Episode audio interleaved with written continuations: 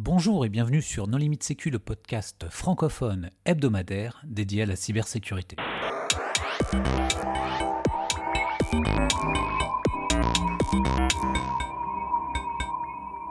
Alors aujourd'hui, nous allons parler de la LPM 2024 avec Mathieu Feuillet. Bonjour Mathieu. Bonjour. Pour discuter avec lui, les contributrices et les contributeurs No Limite Sécu sont Jamila Boutmer. Bonjour. Paul Amar. Bonjour. Et Marc-Antoine Ledieu. Bonjour. Alors Mathieu, on a déjà eu le plaisir de te recevoir pour la précédente version de la LPM, mais pour les auditeurs qui n'auraient pas suivi cet épisode, est-ce que tu voudrais bien te présenter? Avec plaisir. Donc je suis Mathieu Feuillet, je suis sous-directeur opération euh, à l'Agence nationale de la sécurité des systèmes d'information. Et à ce titre, je suis également chef du CERTFR. Alors Mathieu, quel est le rapport entre cybersécurité et loi de programmation militaire? Alors la, loi de programmation militaire, c'est un, c'est une loi qui est votée euh, tous les cinq ans et qui euh, permet de, euh, fixer un cadre budgétaire pour les, armées. Donc quels sont les moyens qui seront choisis pour les armées pour les cinq années qui viennent, que ce soit en termes de budget, de, matériel et etc. Et donc, mais c'est aussi un, véhicule qui est utilisé par le ministère des Armées pour faire passer un certain nombre de dispositifs dispositions euh, normatives, euh, c'est-à-dire de modifications de la loi pour répondre aux besoins des armées. Et par extension, il y a d'autres dispositions normatives euh, qui sont mises dans cette loi pour répondre aux besoins de la défense et de la sécurité nationale. Et donc c'est à ce titre-là qu'on va retrouver des dispositions en matière de cybersécurité qui concernent l'ANSI. Et c'est la troisième loi de programmation militaire où on retrouve de tels dispositifs. Euh, dans la loi de programmation militaire il y a 10 ans, euh, c'est là qu'ont été introduits les, les dispositions qui, euh, qui sont des obligations réglementaires à destination des opérateurs d'importance vitale. Et puis, il y a 5 ans, on a introduit des premiers dispositifs opérationnels dont, sur lesquels on, pourra, on pourra sans doute revenir tout à l'heure. Alors justement, parmi les nouveautés de cette version, est-ce qu'il y en a qui viennent en complément de, la précédente version. Tout à fait. Euh, donc en fait, pour, ceux qui voudraient aller, euh, regarder euh, les textes précisément dans le, dans le, texte de loi, donc les dispositions dont on va parler aujourd'hui sont les articles 64 à 67, et donc l'article qui complète, qui fait évoluer plutôt les dispositions euh, qui euh, qu'on avait mises dans la loi de programmation militaire précédente, c'est l'article numéro 67. Donc c'est un article qui est un petit peu, un peu comme il, il modifie les textes précédents, il contient plusieurs, plusieurs éléments.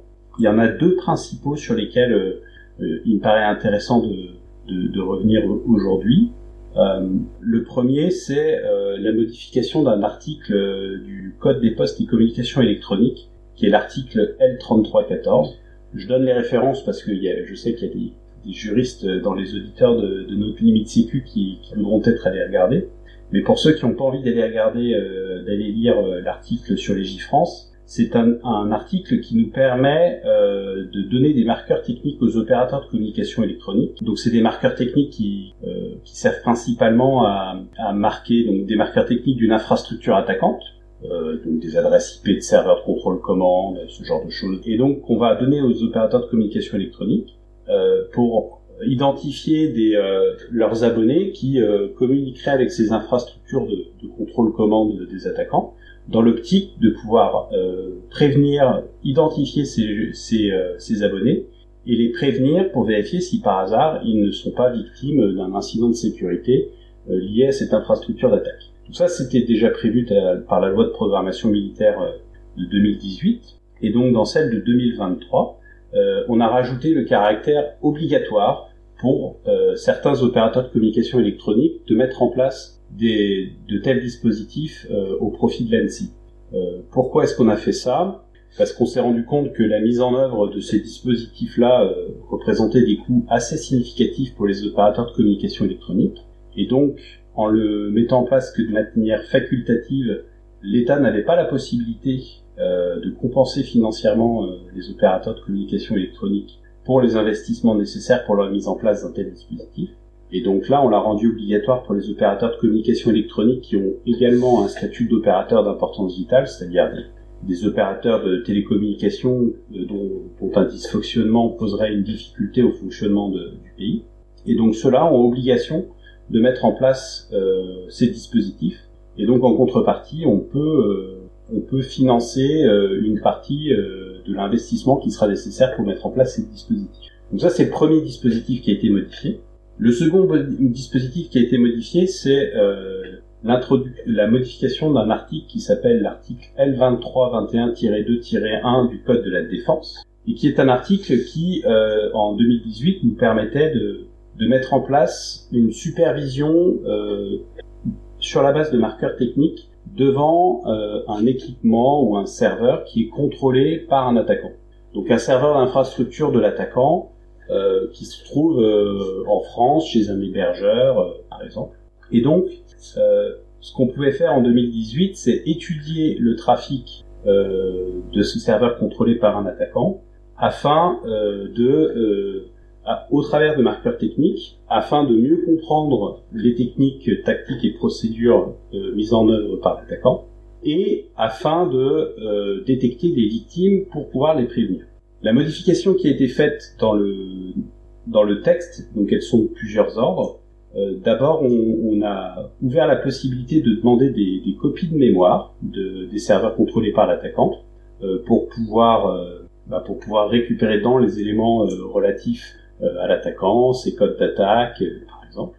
Et la deuxième chose qu'on a permis, c'est de pouvoir faire une analyse du trafic réseau sans passer par les marqueurs techniques ce qui permet de prendre en compte en fait des, euh, des, des, attaquants dont on ne connaît pas ou pas suffisamment précisément les tactiques, techniques et procédures. Si on ne connaît pas exactement euh, quels sont les malwares, les protocoles qu'ils utilisent, euh, etc., euh, on n'aura pas forcément les marqueurs qui nous permettront d'analyser le, le, trafic uniquement au, au, travers de marqueurs techniques. Et la dernière modification qu'on a faite, c'est que historiquement, on pouvait le faire que chez des hébergeurs, hébergeurs au sens de la loi, c'est-à-dire tels qu'ils sont définis dans une autre loi qui s'appelle la loi pour la confiance dans l'économie numérique. Et maintenant, on peut le faire aussi pour les gestionnaires de salles. Pourquoi? Parce que ben, euh, dans la mise en œuvre de, ce texte euh, sur les dernières années, on a eu des cas de machines qui étaient euh, contrôlées par un attaquant, clairement présentes dans une salle en France, mais dans des salles où les équipements n'appartiennent pas au le, propriétaire de la salle, le gérant de la salle n'a pas de se contente de louer de la, de la place en baie de et puis de fournir électricité, euh, refroidissement, etc. Et, euh, et, donc, et dans ce cadre-là, le texte ne s'appliquait pas, euh, dès lors que ben, le propriétaire de l'équipement était une société étrangère et qui ne répondait pas forcément à, à nos sollicitations. Donc là, on aura possibilité euh, également de mettre en place nos dispositifs sur, sur de tels équipements euh, en échangeant avec le gestionnaire de salle. Voilà les deux modifications principales qui ont été faites euh, au travers de, de, cet article 67 sur euh, les euh, sur les textes qui avaient sur les pardon sur les dispositions qui avaient été prises par la loi de programmation militaire de 2018. Et ça, euh, on, on, parle de quelle échéance exactement pour la mise en application? Alors pour la mise en application, donc le, la loi a été promulguée le 1er août euh, et maintenant nous on doit on est en train de décrire les décrets d'application. Euh, et donc euh, on a euh, six mois pour le faire. ça c'est une c'est un principe général hein, qui s'applique à tout texte de loi. Et donc ça nous emmène jusqu'à jusqu'à début février. pardon, fin février. Voilà. Donc les décrets doivent avoir été promulgués fin février. Marc-Antoine, tu voulais réagir? Oui, dans ce, dans ce texte euh, donc modifié euh, du Code des postes et communications électroniques et du Code de la défense, il est fait référence donc à un décret euh, dont Mathieu vient de nous parler. Et on avait un décret qui était très intéressant, qui est le décret pris en application de la précédente LPM. Donc le décret était du, était du 13 décembre 2018 et on avait une définition légale des marqueurs techniques. Et je vous la livre juste, elle est un peu compliquée, mais en fait, c'est tout à fait l'esprit du texte hein, euh, qu'on retrouve dans ce. Marqueurs techniques, deux points. Alors, attention, la phrase est longue. Des éléments techniques caractéristiques d'un mode opératoire d'attaque informatique permettant de détecter une activité malveillante ou d'identifier une menace susceptible d'affecter la sécurité des systèmes d'information, trois points de suspension, qui vise à détecter les communications et programmes informatiques malveillants et à recueillir et analyser les seules données techniques nécessaires à la prévention et à la caractérisation de la menace. Point. Donc c'est tout à fait ça, c'est de la donnée qui est purement technique, il y a plein de garanties RGPD qui ont dit euh, clairement dans ce texte-là, on ne prend pas de données à caractère personnel, c'est vraiment les marqueurs techniques. Et donc on attend, et dans le, dans le projet de LPM, il était déjà fait référence à ce euh, décret déjà pris en disant bah, ce serait bien si on s'inspirait de ça pour poser les nouvelles données techniques qu'on va pouvoir euh, collecter de manière élargie comme vient de le décrire Mathieu. Jamila? Pour, euh, pour rebondir euh, sur ce que vient de dire euh, Marc-Antoine, donc du coup, je pense que c'est assez clair sur la, qualité ou la, teneur de ce que l'on va collecter. En revanche, juste si on pouvait revenir sur l'analyse du trafic réseau sans passer par des marqueurs spécifiques, parce que j'imagine que ça a dû créer pas mal de, fantasmes, sinon des, levées de boucliers éventuellement. Donc, est-ce qu'on peut un peu préciser sur le sur le process euh, autant que faire se peut euh, sur ce point-là précisément. Oui, bien sûr. Alors déjà, il y a un premier point qu'il faut peut-être effectivement repréciser, c'est que ces deux dispositions, elles sont mises en place avec un, contrôle très fort d'une autorité administrative indépendante qui est l'ARCEP. Euh, et puis il y a aussi la, CNIL qui peut avoir son mot à dire sur sur la, gestion des, données à caractère personnel au titre de ces missions. Donc, euh, pour, pour, répondre à ta question, euh, que ce soit la copie de mémoire, copie de disque, copie de mémoire vive, etc., ou le, la, la, la, capture de trafic, euh, il y a une première phase qui est une phase de, de, de, de, discrimination où on va faire le tri entre les données, euh, les données qui sont euh, effectivement celles de l'attaquant, du trafic malveillant qui euh, correspond euh, à l'activité de serveur de contrôle commande de l'attaquant, de du, trafic qui n'aurait pas de lien euh, avec justement ce besoin de caractériser les techniques de l'attaquant et d'identifier les victimes. Et donc toutes les données qui ne sont pas pertinentes eu égard à la finalité des textes, elles doivent être détruites dans un délai très court. Donc ça, c'est pas un délai qui est précisé dans la loi, mais qui sera précisé de manière réglementaire. L'objectif, c'est qu'on soit euh, sur quelques jours, donc vraiment sur une durée très courte. On a un temps d'analyse pour pouvoir dire, euh, donc, typiquement on fait une analyse d'un disque dur, on extrait euh, les codes malveillants que utilise l'attaquant, ses journaux d'activité et tout ce qui est à côté qui ne correspond pas à l'activité de l'attaquant. Ce qui peut être le cas typiquement si on est sur un, un, serveur qui a été compromis par un attaquant et donc qui contient aussi une activité légitime. Ces données sont détruites immédiatement. Et après, les données qu'on a extraites des, euh, des, euh, qui correspondent effectivement à l'attaquant, à son travail, on a le droit de les conserver pour une durée de deux ans. Je sais pas si ça répond complètement à ta question, euh, Oui, merci beaucoup. Alors, quels sont les autres points de cette euh, version de la LPM Alors, il y a, il y a deux autres, enfin, il y a trois autres articles, comme, comme je l'expliquais. le, un autre article qui, qui s'intéresse, sur lequel effectivement on a on a pas mal de, sollicitations. Euh, c'est euh, l'article 66 euh, de la LPM, donc qui introduit un, nouvel article dans le Code de la défense, qui est l'article 2321-4-1. Et donc cet article, il, s'adresse aux, éditeurs de, de logiciels dans deux situations euh, lorsqu'ils ont été, lorsqu'ils ont eu une vulnérabilité d'un de leurs produits, euh, qui est une vulnérabilité euh, significative, donc ça c'est un point très important sur lequel on, pourra revenir tout à l'heure, ou s'ils ont eu un incident qui a affecté leur leur système d'information et qui est susceptible d'affecter la sécurité d'un de leurs produits. Alors à ce moment-là, les éditeurs ont, plusieurs obligations doivent nous notifier de cette vulnérabilité ou de cet incident et de l'analyse qu'ils ont faite des causes et des conséquences de, cet incident.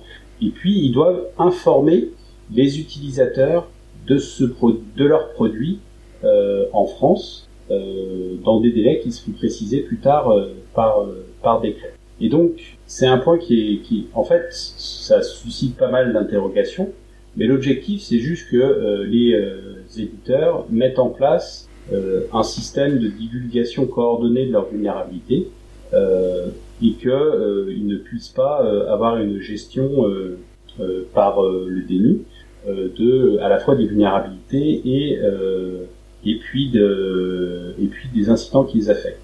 De, de mon expérience, on, on, va avoir en fait deux, deux En fait, c'est un cadre qui va être assez sécurisant pour une bonne partie des, des éditeurs, parce qu'il y en a beaucoup qui sont prêts à travailler avec nous, qui font une gestion de vulnérabilité euh, tout à fait raisonnable, et, euh, et mais néanmoins, on avait un peu de mal parfois à discuter avec eux parce qu'ils n'étaient pas forcément très rassurés sur le, cadre légal dans lequel ils, se plaçaient lorsqu'ils communiquaient avec nous sur un incident ou, euh, ou des vulnérabilités qui affectaient un de leurs produits.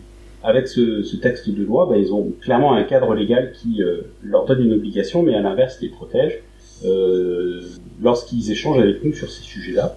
Et puis le, le deuxième point, euh, c'est lorsque on lorsqu'on lorsque on a des petites sociétés euh, des petits éditeurs de niche sur certains produits, etc., qui euh, ne cherchent pas forcément à, informer tous leurs clients.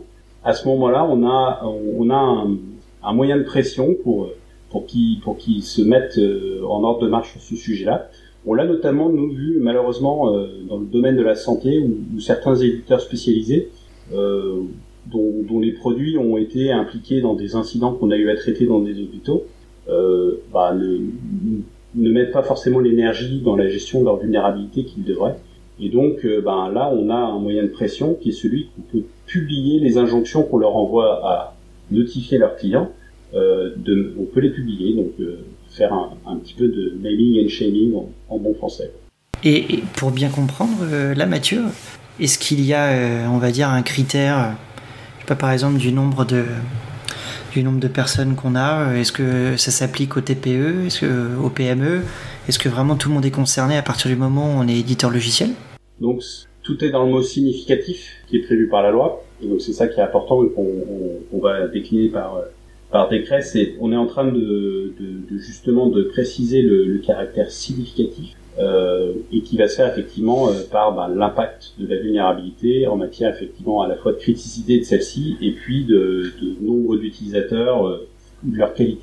Euh, le point qui est important, hein, c'est que pour, pour tout ce qui est les décrets d'application de la loi de programmation militaire, il y a des consultations qui vont avoir lieu, c'est-à-dire qu'on là on est en train de, de préparer une première version du décret et, euh, et puis dans quelques semaines, on, on va aller voir euh, bah, des, euh, des, éditeurs, euh, des, euh, des, associations professionnelles qui les représentent pour leur présenter le projet de décret, recueillir leur avis, voir quelles difficultés ça pourrait poser pour certains d'entre eux, et puis bah, évidemment ajuster le texte en fonction de, en fonction de leur retour pour, pour arriver à, à, quelque chose qui permette de bien répondre à l'objectif. Et en dehors des aspects de communication, est-ce qu'ils seront dans l'obligation de, de corriger également? Ils ont une obligation d'information à leur euh, à leurs clients, pas forcément une obligation de correction. Euh, ça, ça, correspond aussi euh, à l'idée que euh, on peut avoir des vulnérabilités qui émergent sur des très vieux produits mmh. et que du coup ils sont plus forcément maintenus. Ils auront une obligation de, de communication et pas de correction. Moi j'ai une question qu'on m'a posée à plusieurs reprises sur la définition d'éditeur de logiciels concerné par ça. Je, cite, hein, là, elle est moins longue que la citation de tout à l'heure, hein, je vais pas faire que des phrases de 15 lignes. On entend par éditeur de logiciel, au sens de l'article machin, toute personne physique ou morale qui conçoit ou développe un produit logiciel, d'accord, ou fait concevoir ou développer un produit logiciel et qui le met à disposition d'utilisateurs à titre onéreux ou gratuit. Très bien. Est-ce que là-dedans rentre les logiciels libres qui sont fournis, par exemple les librairies, euh, comme il y en a énormément, euh, par un prestataire qui va dire, bah voilà, moi, mon, euh, outil, si on est on-prem, ou mon service, s'il est SaaS, machin, truc, truc, bah j'embarque de l'open source dedans, mais c'est pas moi. Alors, qui, qui, a cette obligation de, prendre en compte les vulnes éventuels qui sont qui viendraient de, de logiciels open source ou de bibliothèques open source? Là, quand toi toi tu fournis un, logiciel euh, à tes clients, c'est c'est toi qui dois t'assurer que les vulnérabilités du logiciel euh, euh, sont bien traitées, que ça soit que ça soit toi qui aies fait l'intégralité ou que tu t'appuies sur des librairies qui soient fournies par d'autres. Et donc à partir de là, il faut évidemment s'assurer que que les, les briques sur lesquelles on s'appuie ont aussi une gestion de vulnérabilité qui fonctionne. C'est marrant quand c'est toi qui le dis, je pense que les gens vont plus écouter que quand c'est moi qui l'affirme. C'est marrant, hein pense que tu surestimes ma capacité de persuasion. tu surestimes la mienne aussi, manifestement. Très bien, on passe au point suivant. Euh, oui, avec plaisir. Donc, euh, les deux autres, euh, les deux autres dispositifs qui existent portent sur le, DNS. Donc, le premier qui est défini dans l'article 64 et qui, qui introduit un, nouvel article qui est donc l'article 2321-2-3 et donc qui donne à, l'ANSI des, des, capacités d'intervention sur, sur le DNS lorsqu'on a un nom de domaine qui est contrôlé par un acteur malveillant. Le texte euh, distingue deux cas, et ça c'est un point qui est très important. Le premier cas, si le nom de domaine est euh, sous a été acheté ou disons euh, a été réservé par par l'attaquant à des fins uniquement malveillantes. Donc typiquement quelqu'un qui aurait acheté Annecy avec 3s.fm par exemple et qui l'utiliserait pour faire euh, du phishing euh, à destination des agents de l'Annecy euh, ou à destination des organismes de l'État français et uniquement cette fin-là. Donc ça c'est c'est le premier cas. Et le deuxième cas c'est un nom de domaine dont l'usage a été détourné, donc un nom de domaine légitime euh, et puis euh, qui est utilisé euh, par un attaquant parce que soit il a pris le contrôle du nom de domaine, soit parce qu'il a pris le contrôle d'une infrastructure sous le, nom de domaine. donc on va pouvoir agir dans les deux cas sur, sur les noms de domaine. Si le nom de domaine a été réservé uniquement à des fins malveillantes, à ce moment-là, l'ANSI va pouvoir faire trois choses. La première, c'est de demander le, le blocage du nom de domaine que ce soit auprès des fournisseurs d'accès Internet ou auprès effectivement des gestionnaires de ligne de domaine. Le deuxième cas, c'est on va pouvoir demander euh, sa redirection vers une page euh, neutre, donc juste pour le désactiver et pouvoir éventuellement euh, afficher un message comme quoi le, le, nom de domaine a été neutralisé. Et puis le troisième point, c'est on peut le rediriger vers un serveur qui est maîtrisé par l'ANSI pour mieux comprendre comment travaille l'attaquant et détecter des victimes. Euh, il y a plein de questions, je déjà expliquerai la deuxième cas après. Peut-être juste une question sur justement les gestionnaires de noms de domaine. Est-ce que ça marche exclusivement avec les gestionnaires de noms de domaine français ou aussi du coup à l'international? Et euh, voilà en fait la, question un petit peu subsidiaire, euh, quid de la coopération internationale sur ce type de sujet? Alors, la loi française s'applique uniquement sur le territoire national, donc elle s'applique uniquement auprès des acteurs nationaux. Euh, mais euh, en fait, un nom de domaine, euh, on va pouvoir agir. Quand je dis des gestionnaires de noms de domaine, il faut comprendre, il y a soit les, soit il y a les registrars, donc ceux qui gèrent les noms de domaine de premier niveau. Ceux-là, ils peuvent être de droit national. en France, on pense à, l'AFNIC, par exemple, qui gère le .fr et puis un, certain nombre d'autres de noms de domaine de premier niveau français. Et puis, il va y avoir aussi les bureaux d'enregistrement. Par exemple, OVH ou euh, d'autres d'autres sociétés de, de, de cette nature-là. Et eux, ils vont pouvoir enregistrer des noms de domaine qui sont pas forcément euh, auprès de auprès de, de registres, euh, ça fait des registres non français. Donc, en fonction des cas, on pourra agir sur auprès de différents acteurs de cette nature-là, pour mais qui doivent tous être évidemment de, de, droit français. Du coup, le deuxième cas, c'est les noms de domaine qui sont contrôlés par par un attaquant, mais qui ont été réservés à, qui n'ont pas été réservés à des fins malveillantes. Hein, ils ont été réservés de bonne foi pour un pour un usage légitime. Et à ce moment-là, euh, l'ANSI euh, peut effectivement demander le blocage ou la redirection vers un serveur neutre pour indiquer le nom que le nom de domaine a été neutralisé. Mais elle ne peut le faire que après avoir échangé avec le propriétaire légitime du nom de domaine et lui avoir laissé le temps de prendre les mesures pour mettre fin à la menace. Et on ne peut prendre ces mesures-là que si on est dans le cas où il n'arrive pas à prendre les mesures ou qu'il ne peut pas le faire. Et on ne peut pas faire de redirection vers un serveur contrôlé par l'ANSI, euh, parce que ben, comme on est sur un nom de domaine légitime qui, qui a été détourné par un attaquant, il y a le législateur a estimé que le risque était trop important euh, que l'on puisse accéder euh, à des données qui sont euh, des données légitimes d'utilisateurs sur Internet alors que dans le cas d'un nom de domaine euh, contrôlé par un, attaquant, on n'est que sur l'activité malveillante euh, associée à l'action de l'acteur. Ça, c'est un point qui est très important. Et euh, tout ce dispositif que je viens de vous décrire est mis en œuvre avec un contrôle assez important de, de l'ARCEP en tant qu'autorité administrative indépendante qui vérifie qu'on respecte la loi dans la mise en œuvre de ce dispositif comme ceux qu'on a décrits tout à l'heure. Est-ce qu'il y a une notion de délai raisonnable d'intervention euh, typiquement dans le cas d'un site légitime euh, qui se serait fait compromettre euh, par un attaquant, si l'entité légitime n'agit pas dans un délai raisonnable, est-ce qu'il est possible que l'ANSI ben, décide que voilà, on lui a laissé suffisamment de, temps et que là, en l'occurrence, on ne fait qu'augmenter l'exposition à la menace, donc l'ANSI doit intervenir. Alors l'ANSI, on, peut leur, euh, on doit leur donner un délai euh, pour mettre en œuvre. Quand on leur demande de mettre fin à la menace, on leur donne un délai. Ce délai ne, doit pas être inférieur à deux jours. la loi, on, donc on peut mettre un délai plus long, mais on peut pas mettre un délai plus petit. Donc ça, c'est un, point qui est important. Euh, et puis après, évidemment, il y a une appréciation de notre part sur le fait de mettre un délai adapté eu égard à la complexité de, des opérations et puis aussi évidemment à, la menace et, euh, au risque qu'elle fait peser euh, le temps qu'elle maîtrise le système d'information. Moi, je voulais juste rajouter en commentaire, euh, quand j'ai eu le plaisir de, lire le, projet de LPM 2023, c'est qu'à un moment, c'est une sorte de système légal de DNS menteur qui est mis en place, sauf que, on me l'a assez rappelé et tapé dessus, sauf que c'est pas menteur au détriment du user.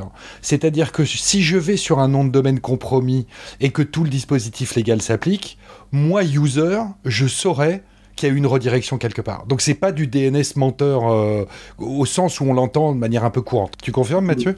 Oui, surtout la grosse différence par rapport à, d'autres dispositifs, c'est que là, le, le but, c'est pas d'empêcher l'utilisateur d'accéder à une ressource pour une raison ou pour une autre, mais c'est de le protéger contre quelqu'un qui cherche à, à, mener une action malveillante contre son système d'information. Ce qui du coup une, ce qui est, du coup l'usager n'a pas nécessairement intérêt à contourner ce dispositif-là, euh, alors que c'est un argument assez courant euh, contre d'autres dispositifs.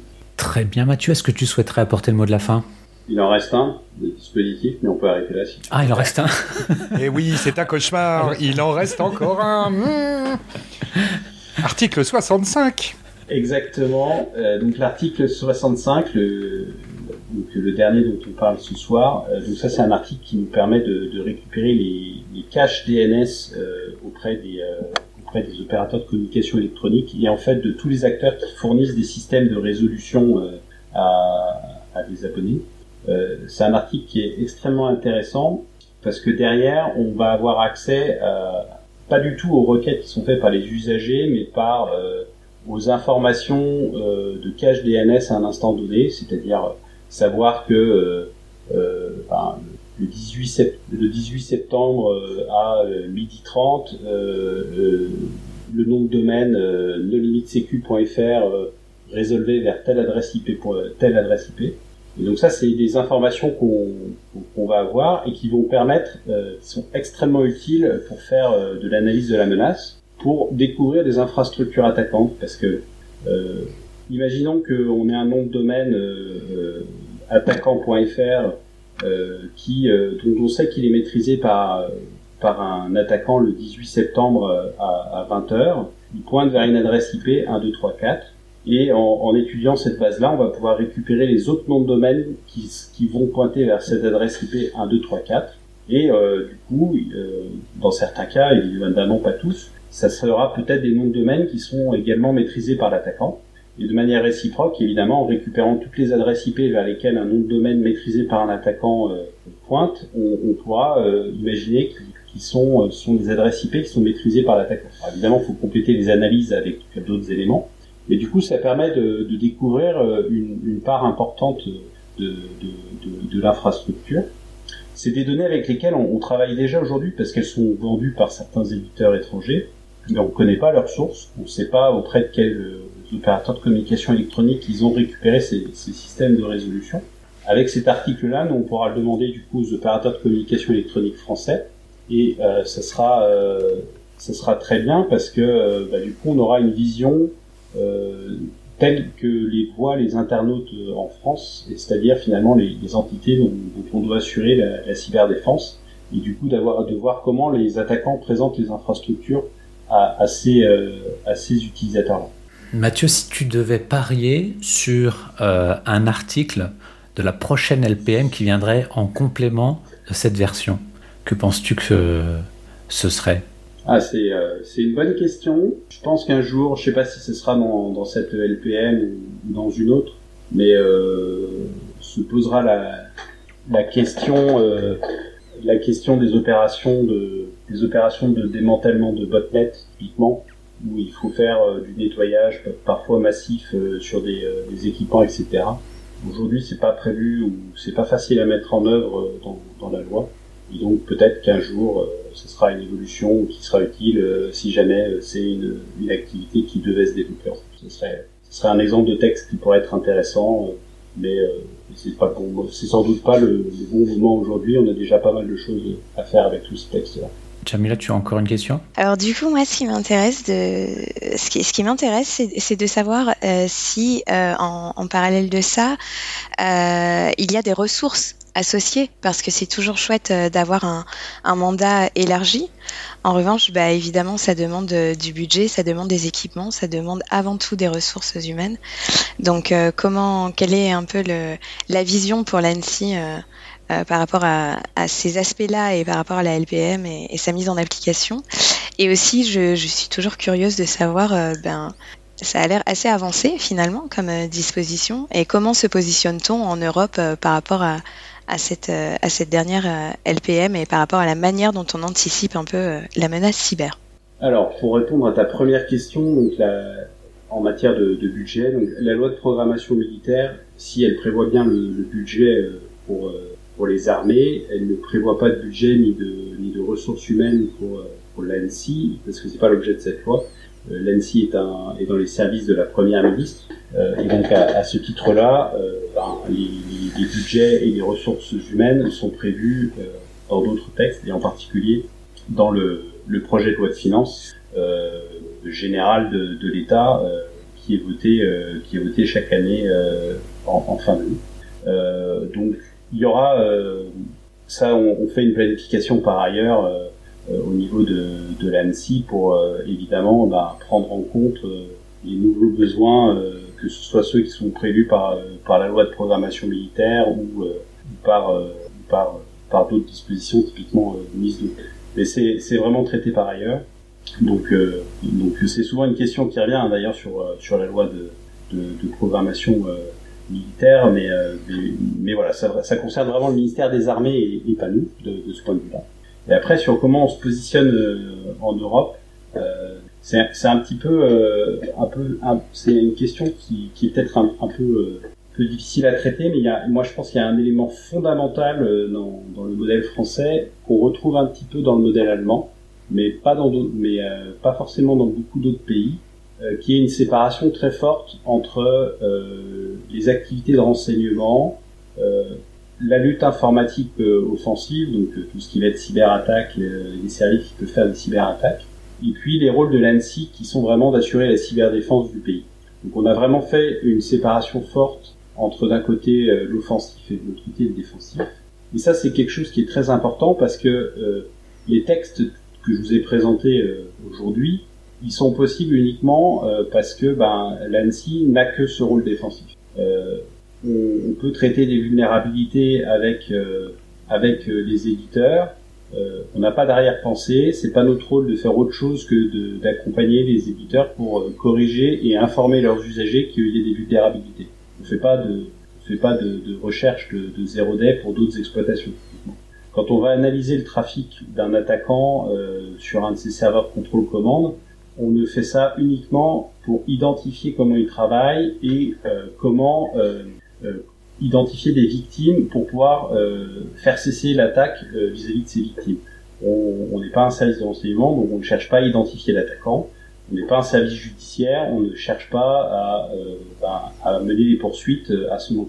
Et ça, c'est une séparation qui est fondamentale, et c'est ce modèle-là qui permet euh, d'avoir d'avoir des articles de, de, de, de, comme ceux que, dont on pas parlé aujourd'hui, qui permettent à l'ANSI, je pense, de vraiment bien faire sa mission, de bien, répondre à sa mission, et qui ne serait sans doute pas acceptable dans un contexte où il n'y aurait pas cette séparation. Alors Mathieu, tu, tu as participé à l'élaboration de ce, ce projet. Est-ce qu'il y a des choses qui t'ont surpris dans le process justement d'élaboration? Alors effectivement, j'ai eu la, chance de, participer au projet depuis, depuis longtemps. Donc on était toute une équipe euh, au niveau de l'ANSI avec euh, une équipe avec des juristes et puis, euh, et puis des, profils peut-être un peu plus techniques comme le mien à travailler ensemble pour élaborer ces textes et puis les accompagner tout au long du, processus. Donc qui commence évidemment par des échanges avec l'ensemble des, ministères concernés, puis une présentation au, Conseil d'État, et puis après on, on commence le, le, processus d'échange avec euh, avec les parlementaires. Donc le texte est présenté au Parlement par par le gouvernement. Il est passé d'abord à l'Assemblée nationale, donc d'abord en commission et puis après euh, dans l'hémicycle, et puis la, la, même chose au, au, Sénat. Euh, C'était vraiment très intéressant de voir tout, tout ce processus et, de voir à, à, quel point les différentes étapes euh, accompagnent pour arriver à un, à un, bon texte. Et puis on, on voit vraiment le, processus démocratique fonctionner. Le Conseil d'État arrive avec son rôle d'expert pour pour améliorer le texte sur le plan du droit, vérifier la compatibilité du texte avec euh, bah, avec euh, le droit le droit national, le droit international. Et puis après, ben, quand, on, quand on va au, Parlement, euh, à ce moment-là, on rentre évidemment dans une analyse politique. Et moi, il y a plusieurs choses qui, qui m'ont euh, qui m'ont marqué dans, dans les échanges avec les parlementaires. Le premier point, c'est qu'ils sont tous extrêmement sensibles à la protection des données à caractère personnel. Euh, c'est vraiment un, sujet sur lequel ils étaient extrêmement sensibles. Évidemment, ils souhaitent avoir que l'ANSI, que les textes soient vraiment bien proportionnés avec un, un contrôle fort euh, sur les actions qui sont menées par l'ANSI. Donc ça, c'est vraiment une excellente chose.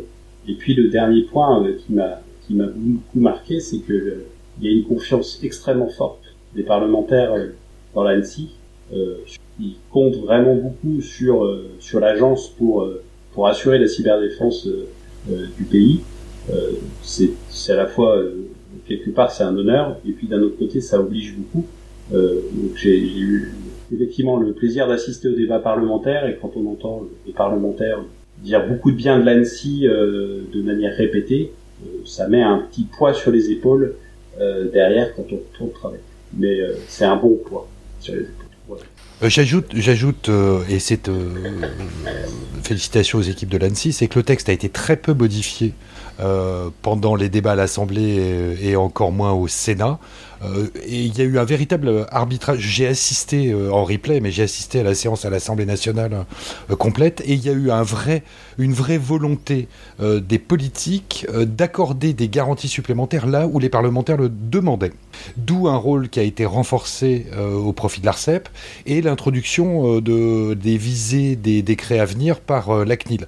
Donc il y a vraiment une volonté politique euh, de, de, de, de bah, enfin, je veux dire, le texte a été adopté à 95% sans modification parlementaire. Donc c'est quand même une belle validation du travail préparatoire euh, de l'ANSI, il faut le reconnaître. Mathieu, est-ce que tu voudrais apporter le mot de la fin? On a une évolution assez constante hein, de, de, la menace euh, qui pèse sur, euh, sur les systèmes d'information euh, de, nos, de nos opérateurs d'importance vitale, des administrations, et puis de, plus largement euh, de tous euh, les opérateurs régulés. La dernière fois qu'on s'était vu pour parler euh, loi de programmation militaire, on parlait presque pas de rançongiciel, par exemple, mmh. alors qu'aujourd'hui c'est devenu un, un, élément déstabilisant. Donc on a dû faire évidemment, c'est, il y a des évolutions qui ont été apportées par ces textes pour justement répondre à ces évolutions de la, de la menace. Et bah, moi je, pense qu'on est bien armé pour, pour pouvoir bien protéger nos concitoyens contre ce type de menace-là. Et euh, ben, on pourra se revoir dans, dans, quelques, dans quelques années, parce qu'il faut laisser un peu de temps pour discuter de l'efficacité de ces dispositifs. Ce sera avec un grand plaisir. En tout cas, merci beaucoup d'avoir accepté notre invitation, Mathieu. Merci aux contributrices et aux contributeurs.